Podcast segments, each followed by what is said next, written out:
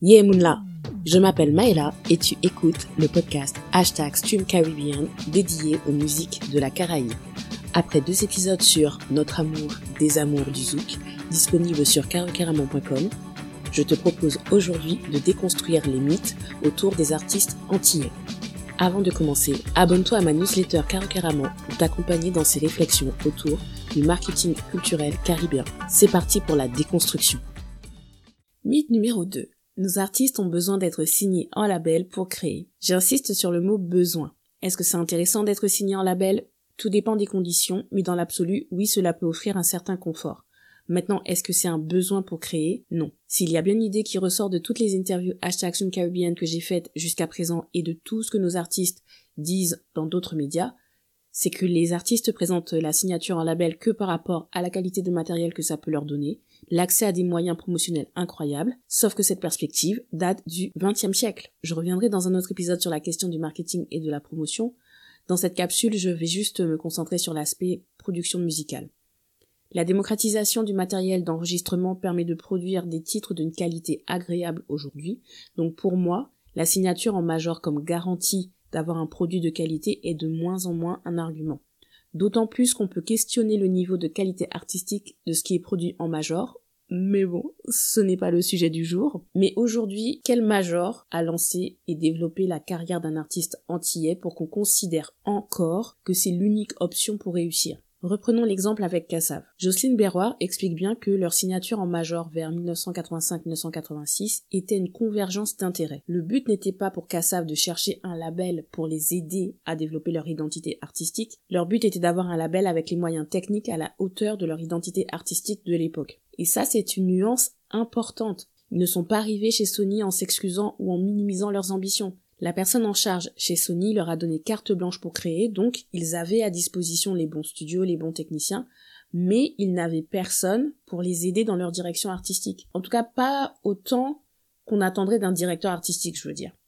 Et de toute façon, qui aurait pu les conseiller alors que c'était eux les experts du zouk? Dans le film Siméon de Zanpalsi, il y a cette scène où Pascal Legitimus, donc qui joue un producteur de musique, il refuse que Jacob Desvarieux chante parce qu'il n'aime pas sa voix. Et là, Jocelyne Berroir intervient et elle insiste que la voix de Jacob Desvarieux fera un malheur. C'est comme ça qu'elle le fait. Ça fera un malheur. J'aime trop. Je suis trop triste, j'ai toujours pas pu le voir. Enfin bon bref, passons, c'est pas le sujet.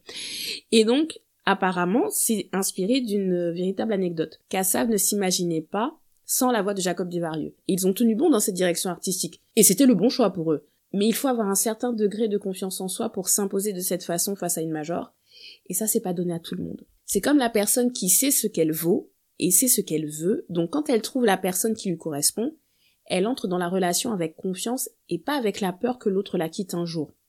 Et j'ajoute que même quand il y a rupture, les personnes dans ce genre de relation se quittent sans amertume parce qu'elles ont été entières. Elles savent qu'elles sont responsables de leur propre bonheur individuel et elles acceptent de ne pas être la personne qui aidera l'autre à trouver son bonheur. Maintenant, si tu n'as pas confiance en toi, si tu définis ta valeur que parce que l'autre te donne de l'importance et que l'autre en réalité ne cherche jamais à te connaître et ne t'accepte pas comme tu es, comment peux-tu construire une relation saine et équilibrée? À l'époque de Kassav, on pouvait dire que les labels ne nous connaissaient pas encore, que c'était normal qu'ils ne sachent pas comment nous gérer. Mais on est en 2023. Est-ce que les choses ont changé? Et je ne suis pas sarcastique, c'est une vraie question. Et ça, c'est la même chose aux États-Unis. Aucun label n'a jamais su marketer les artistes de dancehall. Sean Paul est une anomalie et il a sûrement bénéficié du colorisme. Il est l'exception qui confirme d'autant plus la règle que les artistes jamaïcains ont peut-être une catégorie aux Grammys, mais n'ont toujours pas de place sur le marché états-unien. Ils ont toujours servi de caution pour les featuring, mais il n'y a jamais eu de véritable débouché.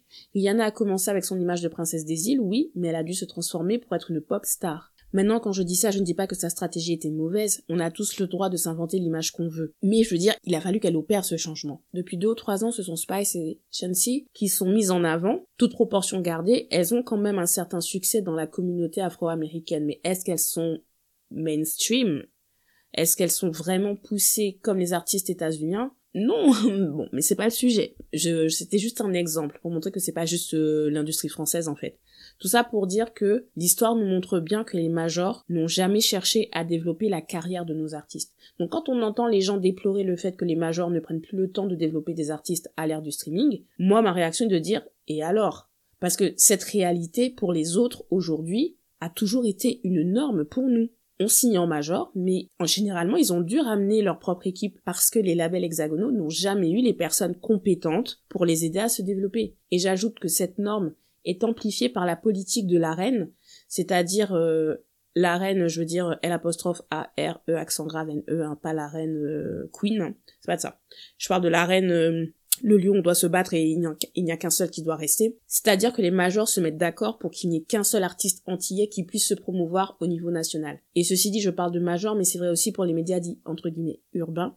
Quand c'est pour dire, ouais, les rappeurs antillais, c'est du lourd, on écoute les antillais depuis Admiralty et Chris, on est ensemble, il y a du monde. Mais pourquoi tous ces médias continuent de ne promouvoir qu'un seul artiste à la fois? C'est ça la vraie question. Ils vont nous faire un dossier par an sur les artistes antillais criminellement sous-cotés à connaître, mais ils ne vont pousser que Kalash. Bref, les médias, j'ai dit j'y reviendrai plus tard. On reste sur la politique de la reine pour les artistes de Zouk. On peut regarder comment ils sont traités à chaque fois qu'ils sont signés en major ou sur des labels indépendants depuis les années 80. C'est toujours l'un après l'autre, jamais ensemble. Dans le space du Zoukgate de mai 2023, Nestlé a évoqué le label où Axel Tony et elle étaient signés en même temps. Le label a décidé de pousser Axel Tony sur le mainstream et de la laisser de côté. Mais la major n'a pas su gérer euh, la carrière d'Axel Tony au final. Et d'ailleurs, Nestlé elle-même a été signée deux fois en major, donc elle se base sur son expérience à elle quand elle dit en interview maintenant qu'elle préfère être en indépendant parce qu'elle se sent libre de faire ce qu'elle veut. Pour la musique urbaine, c'est pareil. Quand Admiralty et Chris sont arrivés au début des années 2000, il a fallu en éliminer un. Alors ensuite, on va dire 15 ans, une dizaine d'années, 10, 15 ans plus tard, il y a Kalash qui est arrivé, il est certainement euh, le dernier artiste qui a suivi un développement de carrière de l'ère pré-streaming, c'est-à-dire tu fais tes armes en underground, tu te confrontes directement au public, tu enregistres et sors un album, tu te confrontes à nouveau au public, tu répètes le processus en développant ton identité artistique, et si tu te débrouilles bien, ta fanbase va grandir de façon organique, ou en tout cas, elle ne va pas bouger.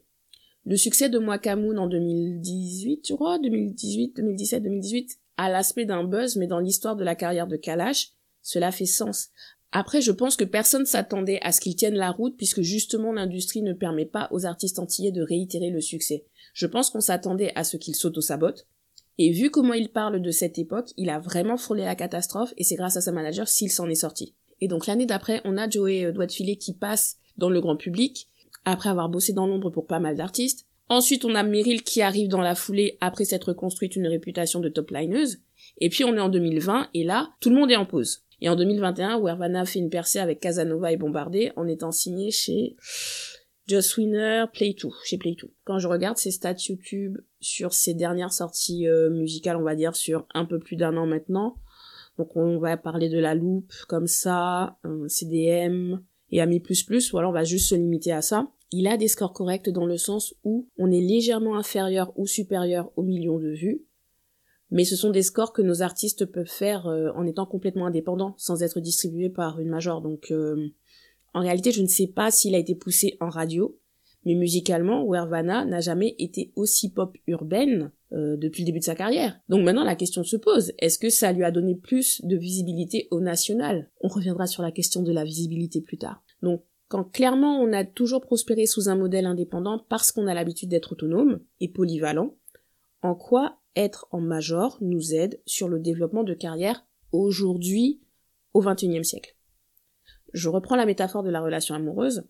C'est comme si tu as une personne A qui prospère en étant célibataire, mais dès que A se met en couple, A n'arrive plus à avancer dans sa vie parce que A ne se concentre que sur le couple et veut absolument que ça marche. Et le pire, c'est quand A se met en couple par désespoir parce que A a intégré l'idée qu'à un certain âge, tu dois avoir coché la case mariage, achat de propriété et fonder une famille. Et je suis sûre que vous avez au moins un exemple dans votre vie à qui ça correspond. A a obtenu le mariage, la famille, la maison, la belle voiture, mais A est misérable. Quand A se plie en quatre pour répondre à tout ce que veut B, est-ce que A s'arrête deux minutes pour savoir si ce que B lui demande de faire lui est bénéfique?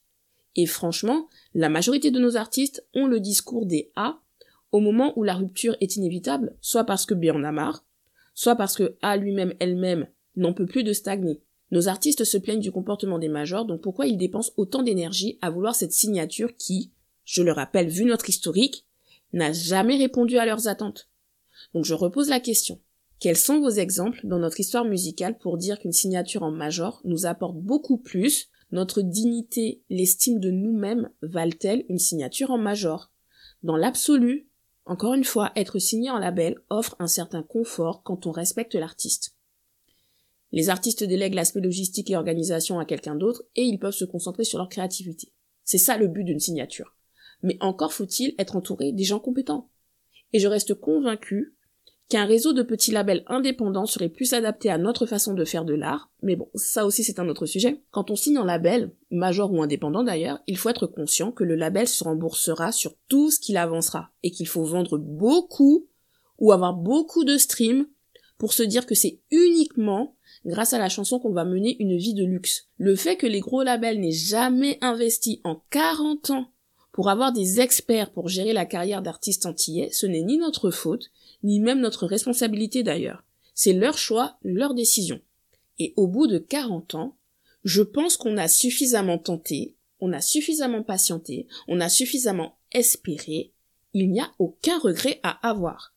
Pour reprendre ma métaphore de la relation amoureuse, en fait, c'est la situation où tu as cette personne que tout le monde trouve magnifique, charismatique, avec qui tout le monde veut être ami, voire plus aussi affinité, et toi, tu te trouves trop ordinaire pour cette personne, mais tu meurs pour avoir son attention.